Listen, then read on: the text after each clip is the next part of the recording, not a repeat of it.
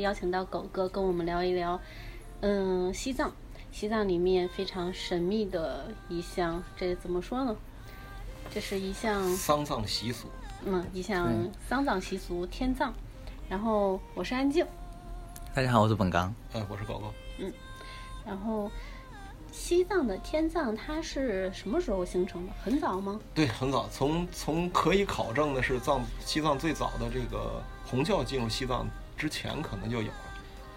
因为在现在红教的一些壁画里会描写比较详细的这个天葬的过程，比如把人肢解呀，这个秃鹫把人叼走啊。可能呃，因为红教是宁玛派，宁玛派进入西藏可能最少也得有个八百年以上的历史。八百年。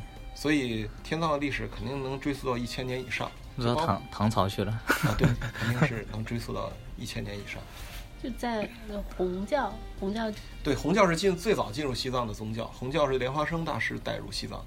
之前他们就已经进行天葬的这一种，对，已经应该就已经有了。哦，他们之前的话，那算是。嗯，是称之为野葬吗？在那之前，之前我还真不太清楚它称为什么。这个关于历史的东西，我天葬的历史的事情，我还确实还没有太多的考证。那您给我们讲讲那个天葬，它都有几种？呃，它实际上不是天葬，而是西藏的关于这个丧葬习俗涉及到这个葬有几种，比如就最简单的分为金木水火土，然后再加一个算是塔葬吧。啊，金是金是金是天葬金。木是木树葬，树葬；水水葬，火葬，土葬。然后还有个塔葬，塔葬那大活佛用的，那就不是一般人的了，就极少数。对，极少数。然后金木水火土，就天葬来说，是认为，呃，你你这辈子这个这个，或者是上辈子修福啊什么的够了，一般是指这辈子修福够了，老天爷你可以直接灵魂上天了，尘归尘，尘土归土，你从哪里来回哪里去，上天了是最好的。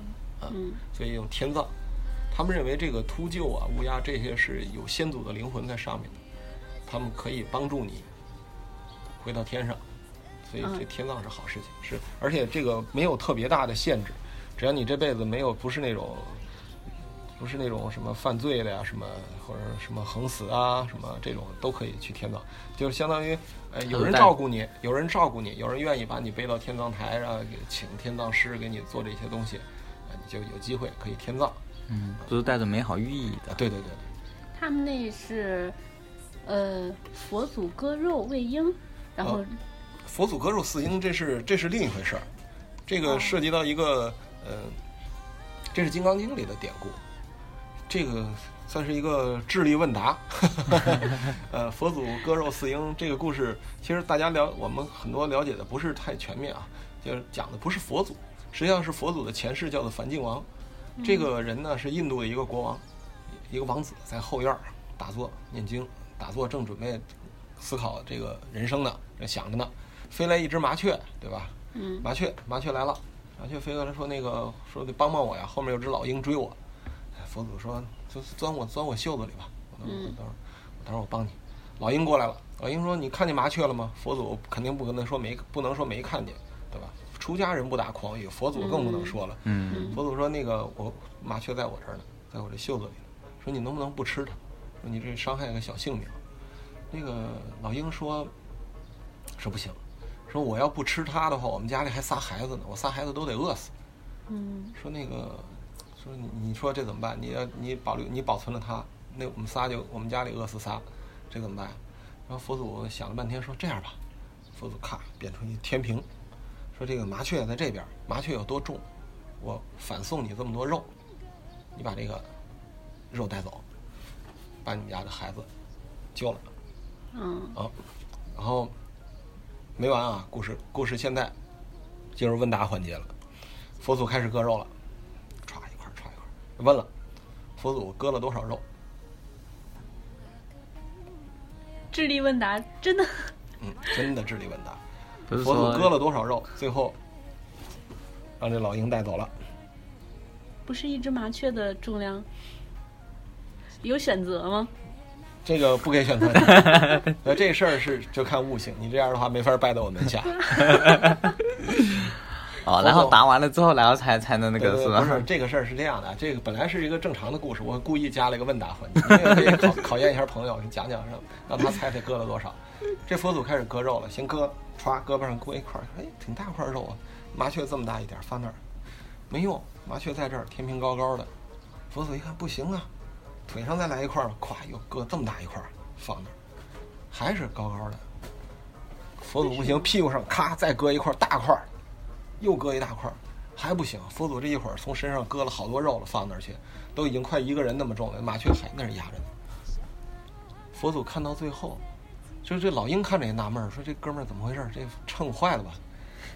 佛祖到最后做了一件事儿，老鹰看到之后，老鹰顿悟，老鹰后来成了佛祖的守护神迦罗罗。这个老鹰，这佛祖做了什么事儿呢？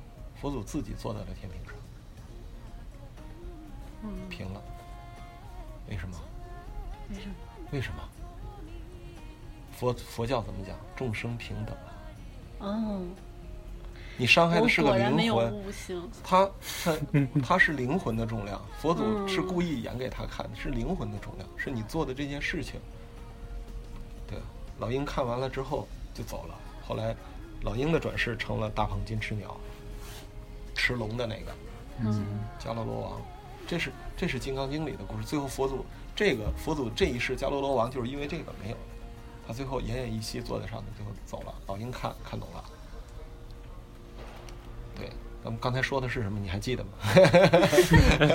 来，咱说回天葬的话题，这个扯回天葬啊哦，天葬，嗯，基本观点还是要表达，拒绝一切形式的观看，嗯从自己这方面，而不是从人家。西藏西藏现在已经正式立法，禁止嗯观看天葬。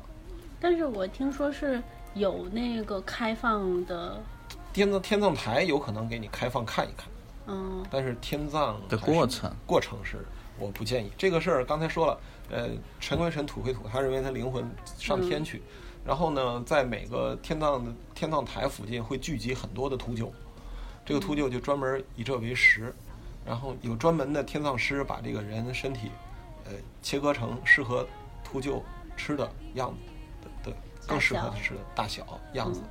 包括头骨什么全都要砸碎的，有一系有一系列早年的时候网上有帖子讲这个一系列的过程，头骨怎么碎，腿骨怎么碎，人这个最早怎么开始切，这是这是我是这是非常不好的，就大家开始最早对这个天葬产生兴趣，产生好奇心，有猎奇心理，就是因为最早这这么一两个帖子，当时在网上骂的很厉害，但是他毕竟他发出来了，然后就是慢慢的有人大家对这个好奇，其实就是他们的一个一个一个形式，最后的时候，所有的秃鹫下来把这些东西能带走的尽量带走，都秃鹫这个动物它就是这样，它不会不会留的，嗯。都上去就可以了。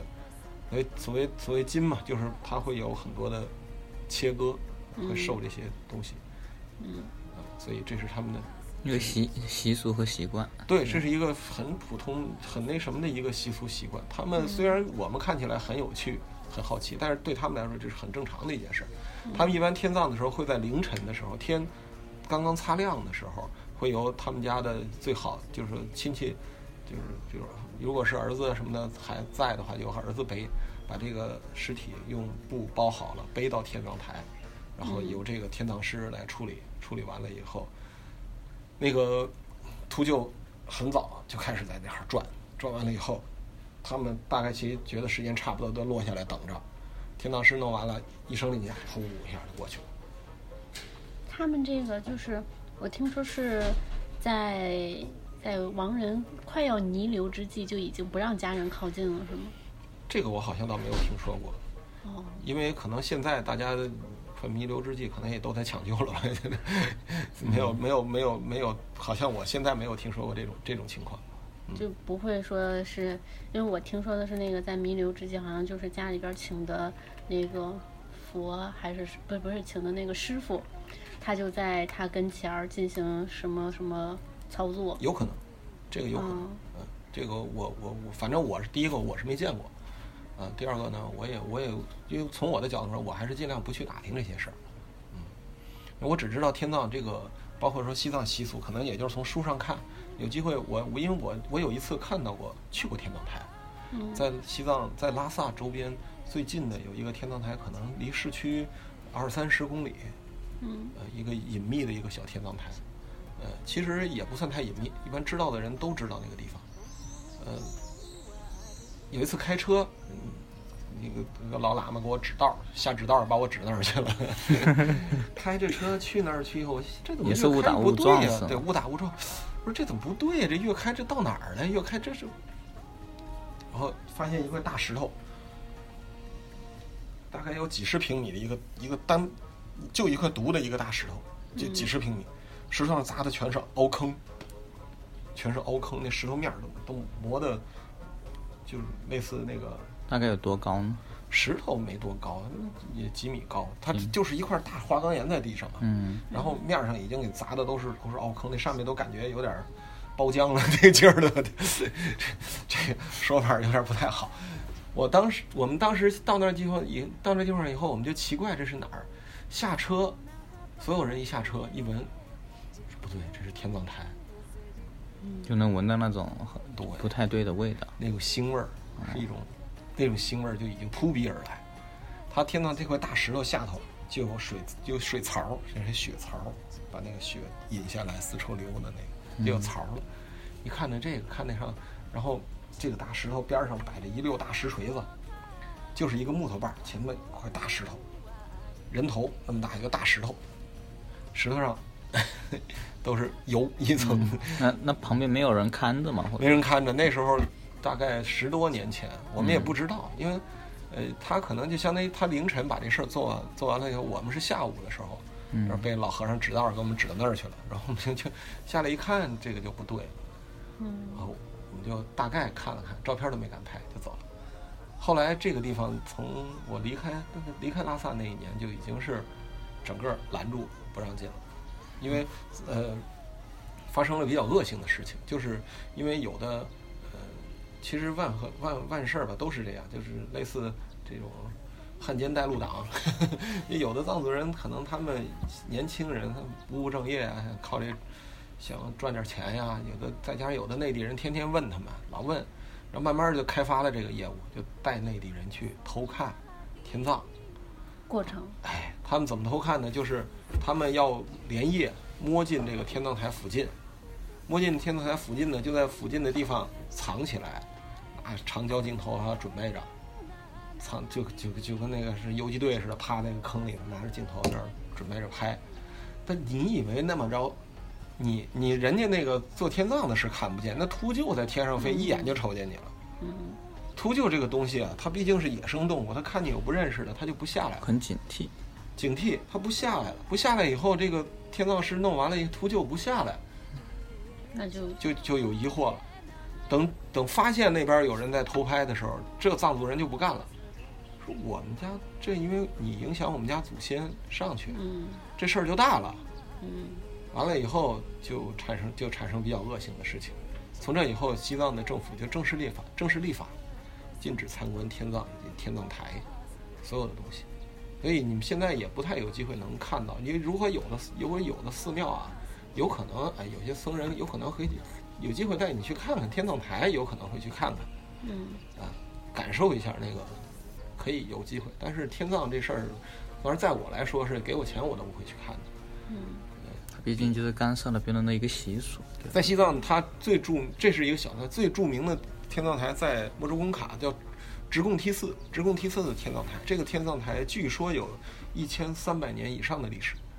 它的这个天葬台的一些呃供奉的一些佛像壁画都是都是能够体现当年印度的风貌、印度的样子，很有历史收藏价值。这个这个天葬台是包括印度，就是全世界被称为三大天葬台之一，在西藏也三三百公里左右吧，直贡梯寺的天葬台，那个那个地方是最最出名的天葬台。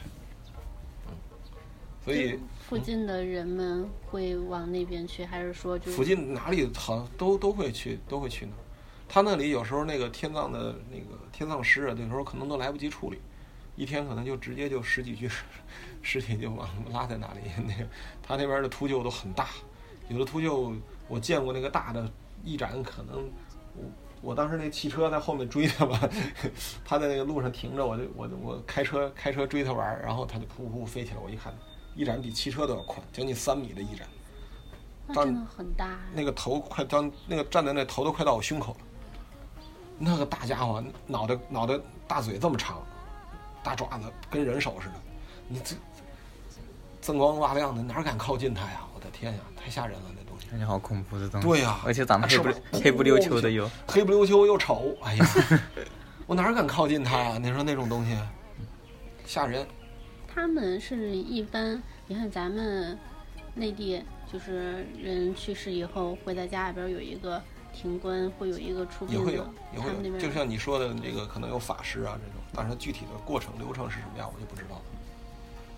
我之前是以为那个就是了解的很少的时候，以为就是说好像是什么在身体上切几下，然嗯后就行了。原来他们要做到很细，对，嗯，是要是要是要做到很细的，所以在咱们这么说吧，在西藏啊，它它这个医学藏医学，它一直以来藏医学有一有一样是领先咱们内地的其他的中医啊这些的，就是解剖学。在西藏的历史博物馆和这些个地方，你会看到它有一个详细的这个藏医的，他会带随身携带的一套工具，这就跟现在的手术似的，那种小挠子、小小小小刀子，很小很小，那么一点点儿，然后那种东西，他们就是就是一个有有有经验的天葬师，天葬师啊是这个是很多也是世袭的，就是很他本身就是也成为医医生的一种。他会有经验的天葬师，他人死了，尸体打开以后，他都能判断你的死因，嗯，这有就叫点。仵作，嗯哎，有点这个意思了。因为它也是祖传的藏藏医学，它这个解剖这部分，你你仔细看，就发现它那些小工具看起来挺有意思的，密密麻麻一套。会不会有就是说也没有人观看，然后但是秃鹫也不怎么吃的情况？那人家可能就会觉得，那你就是你们家的这个老人的这个福报不够吧？嗯，那怎么办？就那怎么办？那都或者赶下次，或者怎么办？或者那选其选择其他的葬法吧。那家里人可能就会比较比较失望，比较难受了。嗯其他的葬法，就像那个说天葬啊、水葬嘛，水葬其实就是在这个，比如说像云南呀、四川呀这些藏区啊，它没有那么多秃鹫，它这个秃鹫达不到这个能下来把这个尸体也在那秃鹫这适合生长生长于高原，然后那个植被林茂不那么密密密集的地方，因为它还它起飞它要加速跑，它跑几步才起来。你看那种大密林的，它就连飞都飞不起来了，它也不敢，它也不会下来，下来它也飞不走。所以呢，这种地方它没有条件天葬，就是水葬。他们也认为这个水也灵魂也可以，呃祖先也可以把这灵魂带走，嗯所以应该是水葬也可以起到天葬的一部分作用，所以才会有水葬。水葬就是那就肯定是要把这个尸体要处理的更碎一些。要更碎。对啊，要不那个鱼什么的，那不那不那不也那不更是吃不干净？啊，水葬是就是依靠鱼，然后让那只能它吃掉是鱼了，。那只哦能是水里的东西把它把尸体。我我还感觉是那个电视剧里面演的，然后弄个竹筏什么的，然后把尸体放在上面处理的，一样的要处理要处理，要不然要不然，他们不应是认为这个是不应该留下的，不像咱们这呢还得留点什么，那最好是别留下来。那他们那边想着那个什么都不留下，是不是？就是来生不带来，死不带走的那种。对，哦，最好是别留，留下就说明你你有问题，你有你那个什么，就是是是就 留恋吧，因为在藏传佛教他们的说法里，这个是六道轮回嘛，你这你这这道轮回完了，你就该全部都到下一个轮回对对对可里面去。能进入下一轮回，你留了点儿，你可能就就没法进入下一轮回。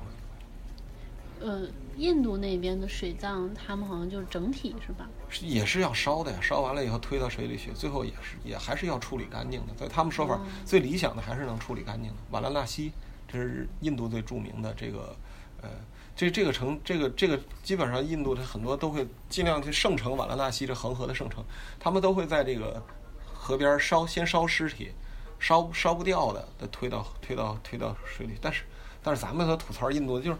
怎么可能下面垫上几捆柴，那个尸体就烧没了呢？这一个一个尸体搁着焚化炉里还得烧一个小时呢，一千度的焚化炉得烧一个小时，最后还剩点灰呢。你搁在那上头烧，搁几弄点柴火烧，那对你烧一天，都还能给你剩点什么呢？所以说咱们也吐槽那种印度那种，对，这是他们的习俗。包括瓦拉纳西那个城，我的我的很多朋友去那儿都会去那儿啊，去那儿感觉这个城市里头，天空始终漂浮着一层灰。感觉就不大好了。对对对，感觉挺好，挺不大好的，有总是在烧东西的味儿，然后天空浮一层灰，你想想吧。嗯，它嗯，那水葬还有什么？呃，金木水火土嘛，木，嗯，树葬。对，墓是墓为树葬，在树葬，我所知，西藏在这个林芝地区还有在哪里有这个树葬？它树葬是主要一是未成年的孩子会树葬，嗯他们的处简单的处理方法就把孩子包一下，然后就放到他们那有很粗的树，有的树树洞里头都可以容纳一两个人的那么那么粗的树洞，还要把那个孩子放在树洞里头，或者是挂在树树上面。所以有的会做一个小棺椁，然后把它放在树杈儿那个地方放在那，嗯，这个是也是等着那个，就自然风化了，那就是没有什么就自然风化。我我我也不清楚他们为什么会小孩子会这样，但是呢，反正他们这是一这是当地的那边儿，就那一片儿的藏族人的一个习俗，他会有这树葬。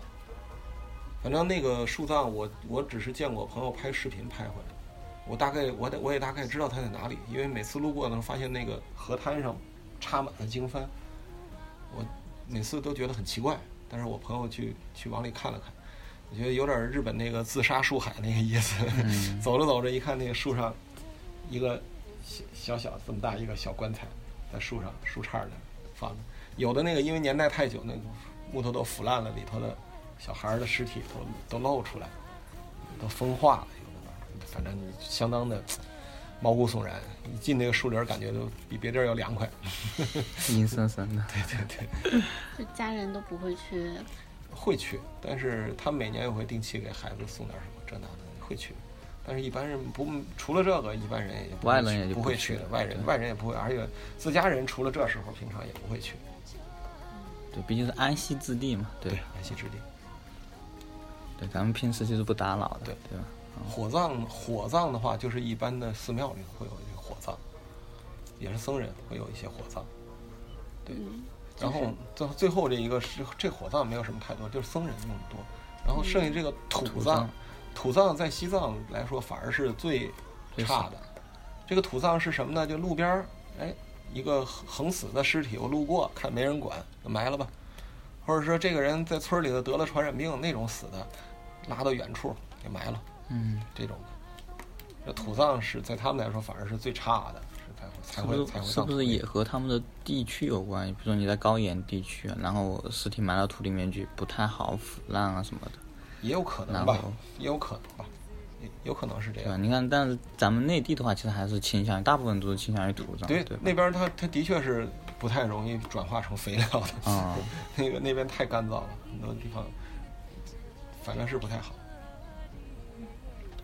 而且他们那边是属于，就是说，因为他们那边对土地的那种那种联系和亲密感没有咱这边那么，强，他们的耕地很少嘛，嗯，所以就咱们这边可能就是赖以生存的就是土地，尘归尘，土归土，对不对？我们要这么说，对不对？最后人化为一一一一把一把红土，一把黄土，所以我们认为是这样，他们认为我们都要上去，都要上天去。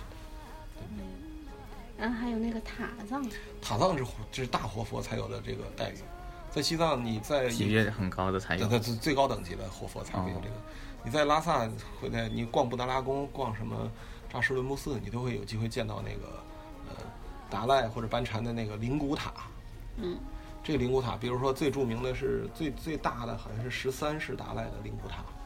这个灵骨塔总共用了一万一万斤黄金，五吨嗯，五吨黄金那要。给他搭个塔，对，给他做个塔，就是为了把他这个呃身体葬在里头。然后，呃，几万几万颗什么珍珠，几万颗什么松石，几万就就就整个一个五吨的一个老大一东西。对老大一个东西了。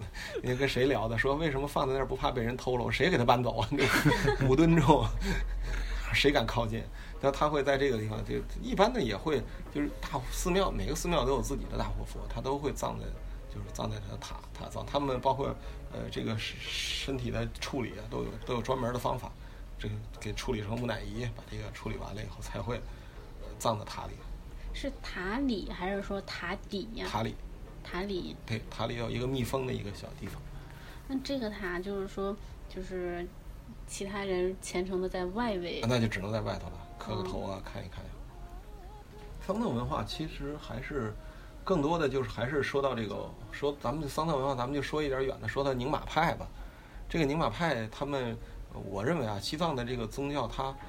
他他这个任何宗教，他进西藏都会多多少的吸收一些本地的一些东西，嗯，比如说吸收一些萨满教啊，吸收吸收一些，这最早西藏在佛教进入西藏之前，这叫本教，嗯，就是类似更多的一种萨满，类似这种，它一直是没有所谓的教义，就佛教进入之后，萨满这个本教才根据佛教改了改良了自己一些一些教义，才出现一些经典，所以这个包括天葬这个习俗，很可能就是本教这边沿袭下来的。那在这个宁玛派呢，他就很多吸收了这个本教的东西，包括甚至像这个祭祀活生的这种祭祀，就包括宁玛派最早进入西藏的时候，这个松赞干布的一个妃子就说说这个不是善良的宗教，这是一种野蛮的活动。他就指出，认为祭祀过程活生祭祀太野蛮，他看不下去就走。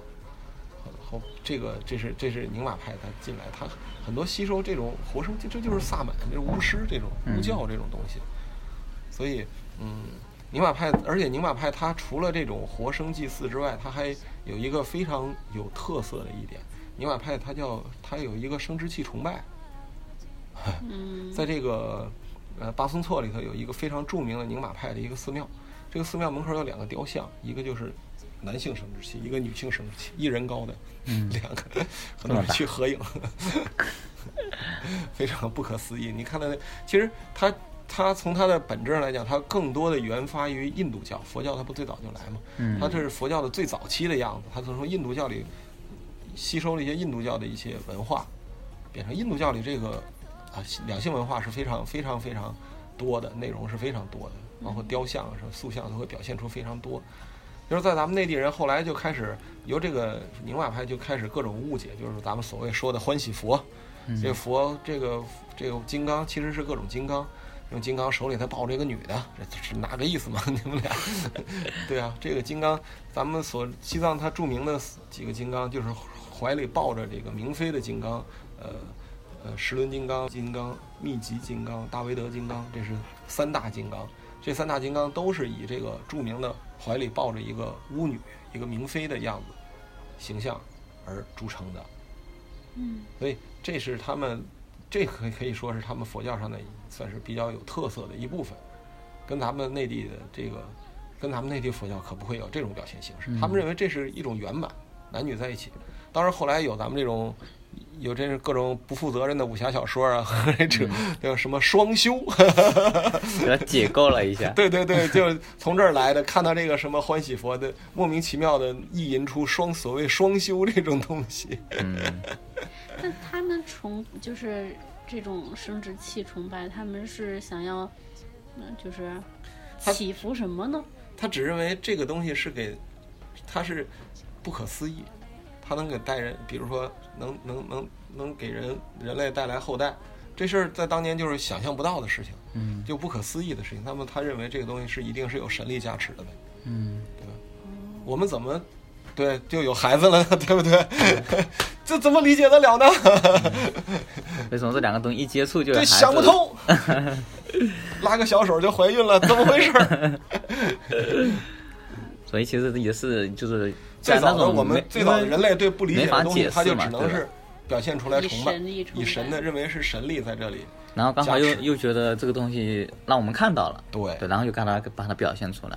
嗯，其实我我知道我知道是这个东西，但是我不知道怎么回事儿，我就觉得它很神奇。其实生殖崇拜渗透到我们社会的各个角落，比如说举个简单的例子，我们都知道贝克汉姆那时候剃了一个莫西干头，是吧？我我不太了解，就是两边头发都剃光，就中间一条头发，男男的那个特别酷的那种，什么朋克少年什么那种玩那种不良少年剃一个这种头都没有，中间来一条。嗯，你觉得他那个条上的？你觉得他那个头长得像什么？对不对？非要说明白了，对不对？这些东西它都是来自于来自于这些崇拜而衍生的这些文化。处处人类一直我们历史上一直有这些东西。好吧，嗯，好吧，嗯，对对对下一个吧，我觉得再接下去我就该 少儿不宜。下车下车，停车停车，我要下，这车不是去幼儿园的。对下下一个，下一个聊聊哪个？说话都哆嗦了。还还还有什么？你想你想知道些什么？比如说，呃，刚才说到说还是说回说回天葬吧。天葬你你们有机会，呃，在西藏你就是它相当于你逛这个寺庙的时候也是，这个这其实本身就是一个逛寺庙的知识点。这个寺庙如果是红教的寺庙，那么它很多都会有这个表现天葬的壁画。哎，红教的虽然这个造像各方面来说你可能区分不出来，但是这个造像，这个佛教、红教这个都会有表现出这个表现天葬这个壁画就很不一样。你一看这个壁画，看着怎么那么血腥刺激呢？这个大秃鹫叼着个人脑袋跑啊什么的这种东西，都会有这些、这些、这些、这些表现的东西。嗯，所以所以所以逛红教的寺庙可以看可以看到这些内容。它这个红教就是在这个寺庙的外观上有区分吗？对，它会有更多的用红颜色来装饰。啊这么这么直接，对它，它其实很多都会有那个红色，但是它红教的寺庙，就西藏的寺庙还始终摆脱不了红、黄、白三色。嗯，嗯它有加在一起，加个蓝色的，那就撒迦派了，就花轿了，就多了。然后剩下的，剩下的来说，只是这个各种颜色在各个寺庙中的位置，在比如黄教来说，它那漆成黄色的那个、那个、那个、那个、那个这个这个宫殿或者这个房子，那肯定是活佛住的，最高等级的。嗯，白色的就一般的住的，红色的可能是高端高级一点喇嘛住的，可能就会这么做区分。红教的寺庙来说的话，我所看到的基本上来说就就可能就红色的装饰多一些，就是。所以所以那个在西藏的宗教里面，颜色是区分他们等级的一个很重要的一个标识。对对对首先是黄色，对然后红色，对，然后白色。对，嗯就是在这个寺庙里面的各个房子的颜色会有。对，布达拉宫，你现在搜张布达拉宫照片，我刚才说的这几条，你一眼你都看得出来，哪条是哪条是作为，你可以搜一张哪条哪个房间是活哪个地方是活佛住的，哪个地方是主要的这个西藏西藏的这个管理者们或者说议事的地方做的，哪个地方就是普通的布达拉宫服务的这个服务人员住的，这清清楚楚，对吧？你看到这个正这个这个正图来说，最这边这间是黄的，这还不是正面的图。最右边那个那那点点，这是黄的，是活佛住的。然后这红的就是主要议事的呀，主要一些一些大厅啊做这些事儿。剩下的白的就是大家铺，一般人居住的地方。哦，它是在一个就是布达拉宫嘛，它就是只有按部分分，它不是说整个是漆成一一个颜色。当当当，那当然了，哦，要要分很多，要分得很清楚。那那个，你像他们天葬，天葬完了以后的那些剩下的骨头呢？都不剩，全部要砸掉了，骨骨头要砸碎了，裹酥油喂秃鹫，就全部带走，都带走最好。这里也是。对。那家人什么都不带回去？嗯，好像是什么都不带回去的，可能就家里摆个照片呗。他们认为留下来这是不好的事情，留下来说明你可能行善行不够，就就就不够。他们在在西藏的轮回是个很重要的概念，你你你留在这儿，你就没有参加轮回，这就是不好的事情。讲个故事，又又来又问答问答时间。嗯这个很简单一个故事啊，在西藏，西藏他们是讲这个修来世的，就是呃，你包括来世是个重要的一个理论体系。比如说你这辈子过得不好，你不停的磕头，我怎么还这么穷？是因为你给上辈子赎罪嗯啊，上辈子罪行你没还够，嗯赎罪呢。所以呢，呃，这就来一个小故事。呃，有一天呢，这个有一个大活佛门口来了两个敲门人，要来拜在他门下。一看，第一个光鲜亮丽，穿的倍儿好，说那个要拜在门门下，说我我拜在你门下，我们家就给你捐五百万。嗯第二个从磕头来了，从老远老远的藏区磕过来，说我这个磕了半年，我才磕到你们家门口，磕到这门口，我要收你为我我想拜您为师，在您在您门下学习。嗯最后收了哪个？嗯。如果按照佛来说，是不是应该要收那个拜的更多的，就是就是走得很远的，因为他上世造的孽很多，他这时要把他给渡走。不对，我觉得是不是两个都得收了？他收了那个捐了很多钱的，可以造福更多人。不是。你这辈子过得好，是因为你上辈子修行福报够了。嗯我收徒弟，我要收一个福报够了的人。如果上辈子债没还清呢，那我我没我不我不可能把他收为我的徒弟。要让他说明继续还债。对，你要继续把这辈子，把这辈子说那个磕头的人说，你很虔诚，你下辈子一定会转生一个富人家里过上好日子。但是，我下辈子一定会收你为徒。这辈子不行。这辈子你还没有还清债，你现在还达不到做到我徒弟的嗯地步。说起来挺势利眼的啊，但是好像又你你也说不过他。好像有一个逻辑在里面。对，你又说不过他。这我只是开玩笑这么一说啊，就究竟有没有这个故事，咱不一定。但是从他们来说，为什么呢？这涉及到藏族藏传佛教一个很重要，叫供养。嗯哎，我这个我有多少钱供养我的上师，对不对？你的你的今生过上什么样的日子，说明你上辈子够不够前生给你的福报够不够。但是你如果你没有达到这个福报，你过不上好日子，那我收了你之后，我还得替你还这个上辈子的债去嘛，对不对？嗯我还要我还要这么做。在在藏传佛教里，著名的大师，这个叫米拉日巴，有个叫修行者。嗯这个人呢，最早是拜在本教门下，他又是一个单独的故事，那非常长的故事。然后他就做了坏事，最后他师傅把他收到门下的时候，师傅让他在师傅门口修塔。这个塔修好了，就是咱们就是圣造七级浮屠嘛。嗯嗯他把这塔修好了之后，师傅一挥手，塔就倒了。由此，他总共修了八年的塔，修了多少次都不知道。然后他自己受不了这个苦了，他要走了。然后他师他师娘追上他，你看师傅还有师娘啊，师娘追上他，把他留下来，然后又跟师傅说，师傅说才说，你做的这件事儿是还你上还你已经这辈子已经做的和你上辈子的孽，把这事儿做完了之后，你才我才能收我我早就看到你有非常悟性非常好，是很有干这行的天赋，成成活活佛的天赋，然后说你这个非常有有慧根很好，是吧？反是本来就想收你为徒，但是你没还清楚这些债之前，我是不能收你为徒的。嗯啊，最后这个米拉日巴成为西藏佛教上非常著名的大成就者，但是先也得先还债。也得先把你这债还清，对，还不清那不行，师傅是不能收你为徒的。所以嗯，这些故事也挺有意思的。啊，对你包括说他们西藏的佛教里很多东西跟咱想象的不一样，比如说咱们这边最多说到一个什么呃放下屠刀立地成佛就可以了，嗯什么五五五五百强盗立地成佛这种东西，呃，他们那边呢有时候这个就就挺不可思议的，有的什么有的就是什么做了不好事、做了坏事儿的人也成佛了，就是这样。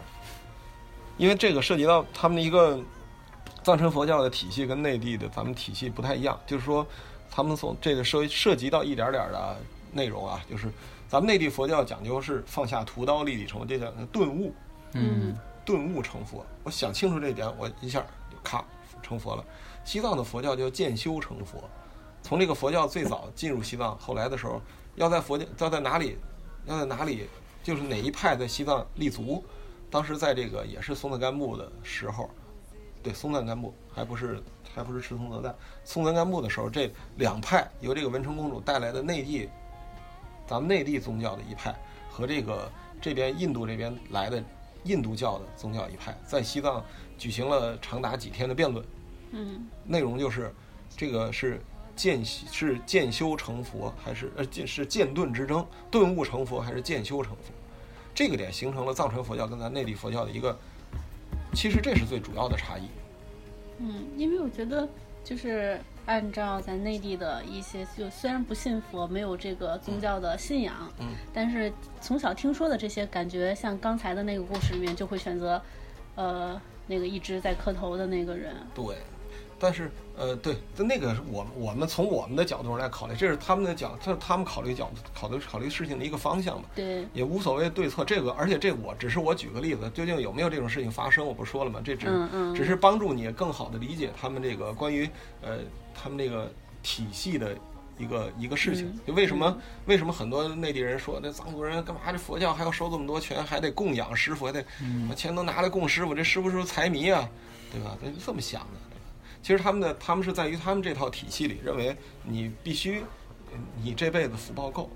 比如说啊，再就再讲一个，再讲一个，这也是我朋友亲身经历的事情啊。这个事情呢，呃，挺有趣儿。在西藏有一个神山叫做冈仁波齐，啊，高尔摩奇对拍了拍过一部电影嘛，那拍这个这个是这个这个神山作为亚洲所有佛教徒心中的最神圣的山，就相当于啊嗯穆斯林的嗯麦加麦地那，嗯啊就相当于这个地位。作为佛教徒来说，这是最重要的一个神山。这个神山呢，每年他们都会去转这个山。想想去的路程都非常辛苦，你也跟电影里演的只是非常小的一部分。你想，哦我从北京从天津开到拉萨，我要开四千公里，四千公里完了还要再开两千公里才能到神仙神山的脚下，然后神山你要徒步转它一圈是五十公里，那这个痛苦，起步是全程不低于五千米，最高的地方将近六千米，所以这个过程六千多米，这个过程是相当痛苦的。然后这个神山呢，它的地位非常重要，所以呢，你到这个神山上发现一个非常有趣的现象，在这个神山的这个山口，卓玛拉山口的时候，你会发现很多人在那里放有有很多衣服扔在那里，但是呢，这个衣服呢，它并不是自己的衣服，有一些呢就是我身边的亲戚朋友的衣服。就举个例子，我有一个朋友，他的跟我一样大，他的姐姐比他岁数大一点，有一年做手术出意外去世了。去世了以后呢，他就许他就许个愿，他就带着他姐是姐姐的一身衣服，走到神山的这个卓玛拉山口，把这个衣服放在这里，然后他就走了。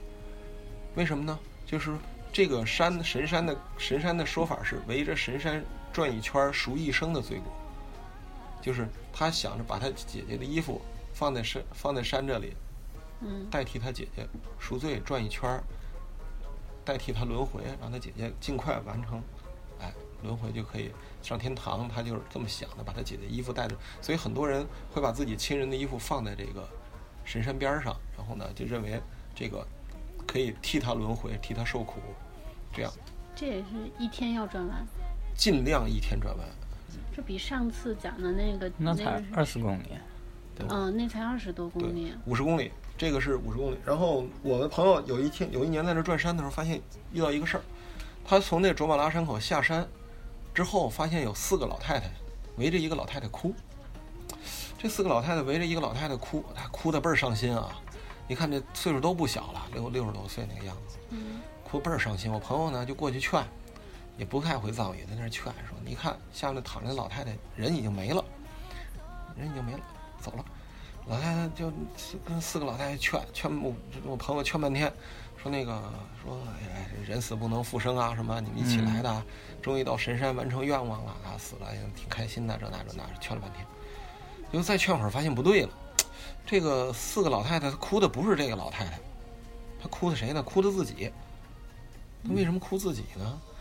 说啊，他们藏族人聊聊说，藏族人认为啊，转山途中自然死亡，说明你这个这辈子福报足够了，直接成佛了，直接所以他们觉得自己超脱到另一个境界。说明他说，哎，这轮没轮到我，说明我这辈子磕的头不够多，不够虔诚。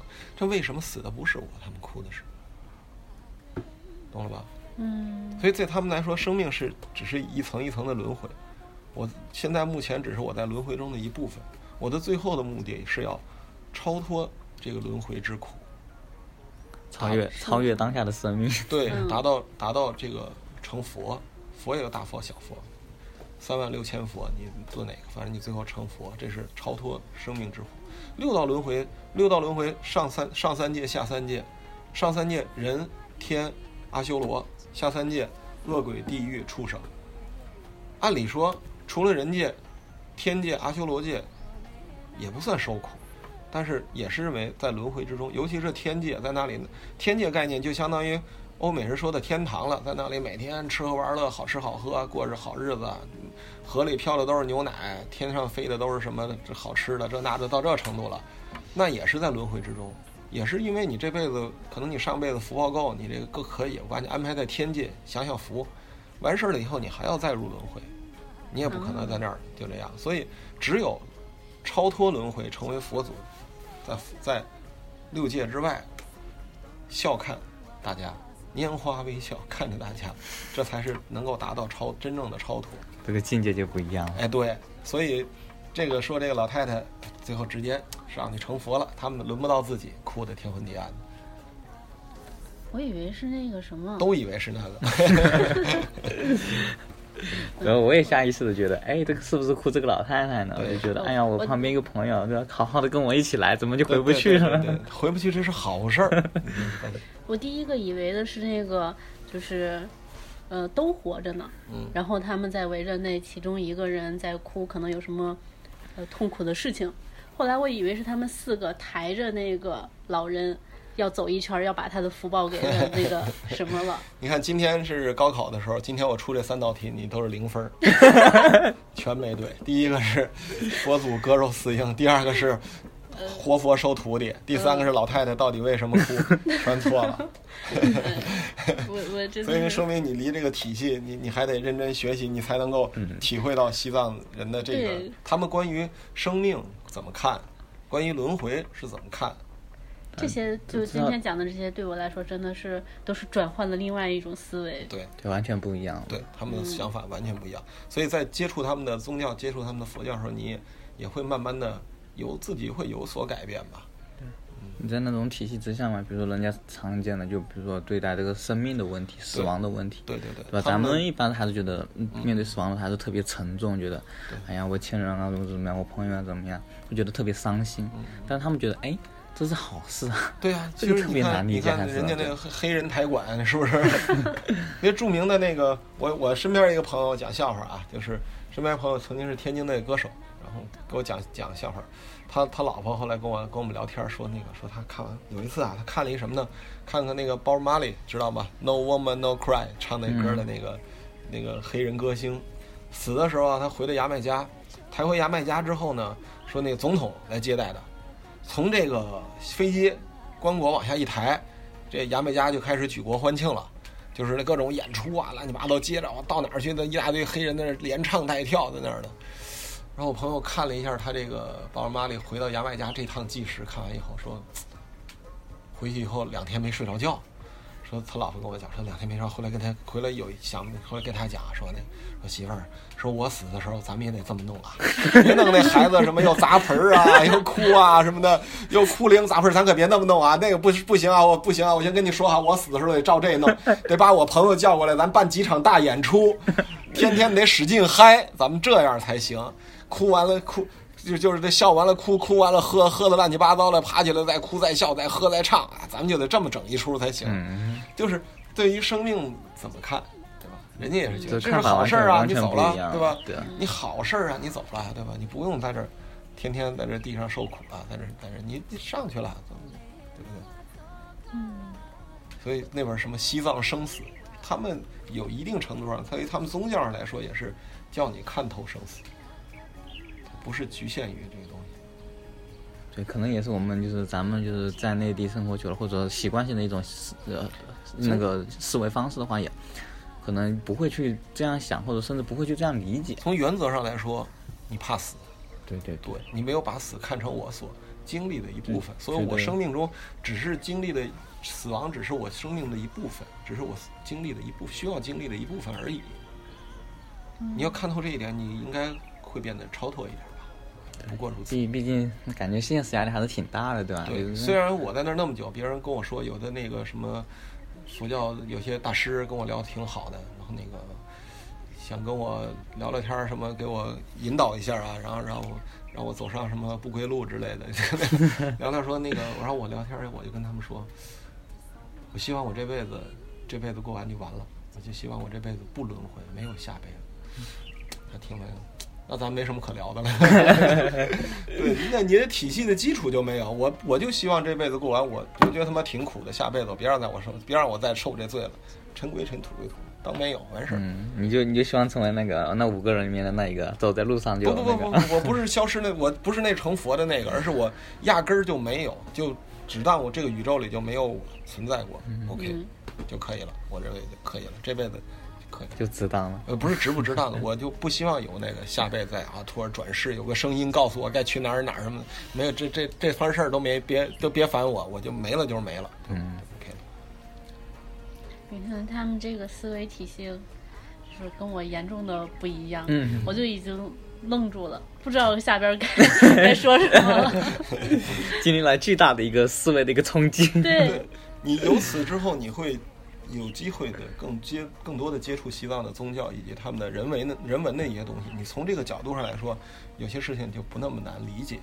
嗯就包括说冈仁波齐那个电影里，我最早的时候听到冈仁波齐的故事是这样的，就是在很不发达的时候，他们他们一家子人说要磕头去冈仁波齐，对，年轻的夫妇，我只知道可能怀了孩子或者是带着孩子，只知道冈仁波齐在西边，然后就一直走，嗯一直走到这个夫妇都老去都没有了，孩子又继续往西走，终于有一天走到了神山之下。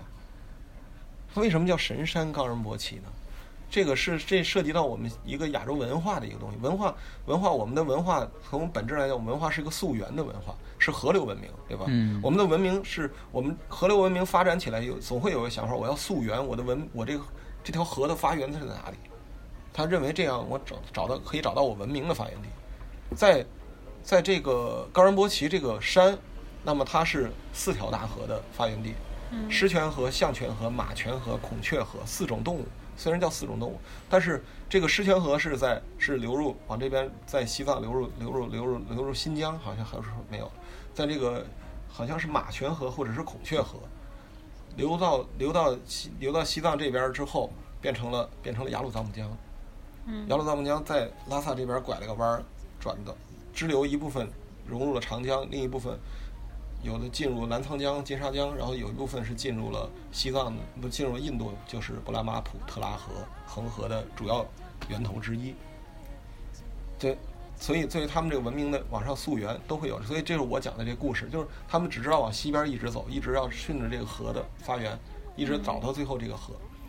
如果在为什么神山呢？咱这所有的神山有一个特点，你要记住，没有没有这个，它往往很多，比如说咱们常说的卡瓦伯格，但是作为卡瓦伯格来说，虽然在我们旅游上来说，这是日照金山、梅里雪山，这个也是神山，甚至什么有的杂志把它评为神山之一，但是在真正的西藏的真正的西藏的佛教，或者说在内地佛，在整个佛教的里来说，它的地位远远不如冈仁波齐。为什么？差在哪里？就差在这个湖。嗯雪山边上有个湖，我这个河流文明往上溯源，除了溯源溯源到了冰川，那么我还溯源到了这个湖。嗯在冈仁波齐旁边这个湖叫马旁雍措湖，藏语名字叫做不可战胜之湖。嗯这个马旁雍措湖，你最后溯源溯到了以后，你都会发现这个河流，我们这几条河都是从这个从这个湖里流出来的。嗯这个湖到这个湖到什么程度？这个湖，印度的国父圣雄甘地的骨灰是撒在这里面。直到现在，这个东南亚的佛教和印度的佛教徒徒或者印度教的教徒，印度教因为印度教也认为冈仁波齐是是他们的神山。印度教、本教、佛教、耆那教四大宗教，亚洲比较著名的四大宗教，都是把这个认为冈仁波齐是他们宗教的神山。所以在这个神山在亚洲就就有接近二十亿的信徒，所以圣雄甘地的骨灰也撒在这里，所以这些这些教徒去了，到了冈仁波齐之后，都会打一点马旁雍措的水回去，嗯送给身边的朋友啊这那的。所以他们真正的这个神山，那就差就差在这儿了，因为从他们河流文明来说，溯源就差一点。我走到这山下，哎，差这么个湖，嗯他一定要最后要找到这些大河的发源地。你说卡尔伯格它是哪几条大河的发源地啊？对吧？也许是我知道的少，但是它至少它的它不像是，实际不像是冈仁波齐这么重要。它这片雪山发源了这四条大河，基本上每一条河出去都是一个文明。嗯，还真是这样一说的话，就感觉把几大文明都串起来了。对，嗯所以所以它这个文明和宗教，这是呃，这是我这算是如果要是作为我，我认为这是作为一个课题的话，可能这是我可能我这辈子最想研究的一个课题，嗯，就是文明宗教，以宗教传播文明这件事儿，对，这是一个非常有趣的一个话题。嗯，但这从从丧葬文化就一直要到了宗教了。任何事情它最后还是要回到宗教文化。就是我之前我就说，我在西藏，你很难单独把人文、单独把宗教、单独把风景拿出来谈，最后全部都是在一起。对你必须要去了解它背后这个宗教对他们的影响。对，有这些东西才有它的一个一个整体的一个印象。嗯。那信息量是有又有点大了，太难了，我们都想不过来了。你看刚刚说的时候，我脑袋一会儿就我就得盯会儿别的地方想想。哦，你刚刚说的是在我脑子里边形成形成什么样子的一个一个一个逻辑的样子，但是我形成不出来，串不起来了。慢慢来，有机会有机会还有机会去去了以后看，去了解。然后西藏是很适合自己去找个地方去静心。哎，去慢慢走走。哎，说完了，我们之后就去了。非常 没有地方能比它更好。嗯，那就是关于呃藏传佛教这块儿，你还有什么？这个倒不是一句两句能说完，咱们可以今天画个句号，然后回头说到哪个地方的时候，有哪一条，咱们再单独说。比如说你们想，就是就像之前说咱们说的唐卡，那也可以单独说唐卡。比如说西藏的关于佛教的寺庙的样子呀。寺庙的这个历史啊，寺庙的里头的壁画啊，寺庙里头有哪些造像啊？寺庙里应该有哪些宫殿？这些都是可以作为知识点。如果有条件在那当场看，那是最好的。嗯，如果没有的话，那奢侈啊。说起来，说起来这个，就是您之前说那个红教的天葬的壁画会比较的那个，嗯，血腥。那咱们咱们的角度上来看是相当的。那就是藏传佛教他们本身的那个。本身壁画里，我我我我忘了之前他们的壁画，咱们就说说唐卡的壁画的这个，咱们就还是说的唐卡。唐卡的传承主要是分三种画派：缅唐画派、钦泽画派和嘎赤画派。然后这个他们都是用自然原料，所以这个唐卡画出来的应该是不掉色的。嗯。然后呃，缅唐画派善于画佛跟菩萨，比较慈祥；钦泽画派是画金刚，画的比较孔武有力。然后这个，呃，剩下这个画派是画的，就是壁画比较多。嗯嗯，就是他这个，呃，藏传佛教里面关于天葬的壁画有吗？有，就基本上就是处于宁玛派这种东西多一些，不太容易见到。比如说我在我在托林寺里见到一个，在那个在白居寺里见到过一个，在那个在巴松措里小湖那里见到过一幅，内容都差不多，但是呃。整体来说，你还看着都是比较震撼的那个那个壁画。嗯，他的那个，呃，就是他没有这么血腥了。也一样的血腥，都是以只要他描述到这个天葬这个内容的，一定是血腥的。嗯，他一定会借鉴这个宁玛派的这个内容。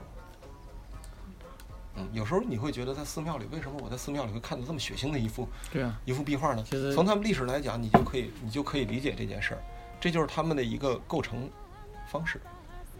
他们整个宗教的一个构成，他们恩威并施，他们的宗教就会一定会有，呃，特别凶狠的金刚，会震慑你，妖魔鬼怪、外教的什么来之后，我要震慑你，一定会有一个特别慈祥。就我上次说了，所有的佛跟菩萨，这大佛跟菩萨一定会有三项，一个是宁静柔美、漂亮的、好看的，能够慈祥的这种这种样子；一个是正常的，一个一定是凶凶愤的，一个很厉害的。对，咱们内地的话还是第一种更多一点啊。咱们的主局就局基本就是第一种、第二种，不会有那第三种那个样子。但是在他那边，几乎所有的这些都会有三项，所以他们这些菩萨佛还总总体来讲比较人性化，该生气的时候就生气，不该不给面子那不给面子，怼就怼，没事儿。嗯，所以特别有脾气。对，可以绝对是个有脾气的人。那内地的话，像这种。嗯，关于恶的恶的这一面，其实就已经被抹去了。对他恶的一面抹去，我只留下凶，但是我没有恶。嗯，对。内地就是教你要包容，对，要善良，要普度众生。嗯，有时候我们可以把它称为虚伪，但是怎么说得怎么说？就是因为这个毕竟是宗教，在我们在在国内大这么大的。土地上生存，而且跟其他的这么多宗教，甚至说各种强权阶层相处，他们最后就要必须得学会这种方式，才能够保全自己。嗯，在西藏的很长一段时间是政教合一，唯我独尊，我想怎么样就怎么样。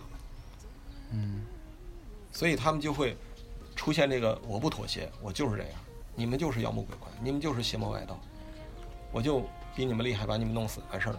嗯，所以所以以前在那个听听到一个笑话，就是说，在内地的和尚，就是哪怕你再厉害，你也得那个向皇帝低头。对，对，然后在在西藏的话，可能就不用了。我本身就是最高那个就是阶层，他们跟藏，他们西藏，他一直有这个宗教宗宗宗教这一这一圈层，还有一个藏王这一层圈层，这一一一直以来是平起平坐的。嗯这个喇嘛什么的拥有自己的军队，什么都有啊。对，所以他们是跟藏王历历史上有本书叫做《喇嘛王朝的覆灭》，那是一个外国人写的，他只懂英文跟藏文。嗯所以，但是呢，虽然有删减，但是你可以拿过找到那本书看看，七十多万字，这么厚。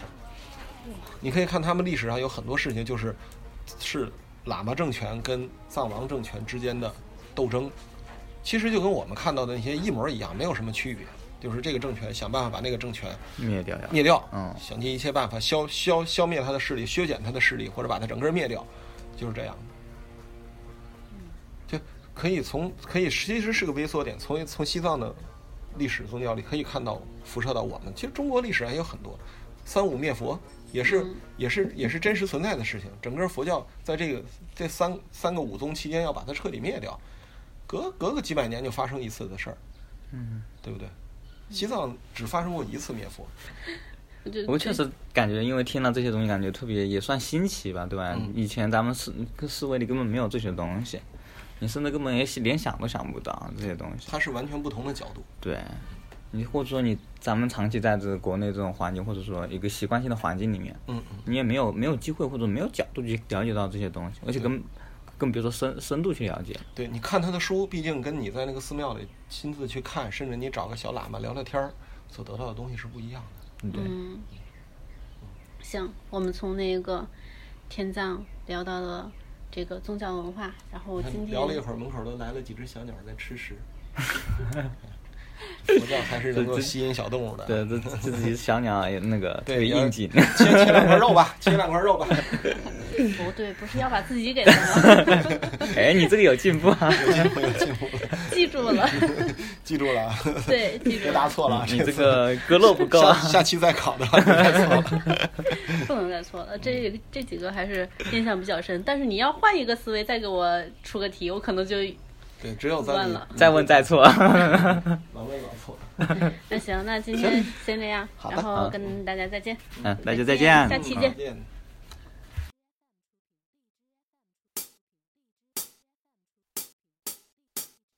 종종 집에 뒤네 붕하게 있는 좀지네 달렁총 정총 dombe 아구 dombe 미시키 된두 얍사치 수신 경외 아직 낭살 장매 기은데 예탕대 로다 주의 주신 코네 붕알라 잘롱라 총배투 성싱타 성싱기 초에기네 중기 파도라 유차샤 유차샤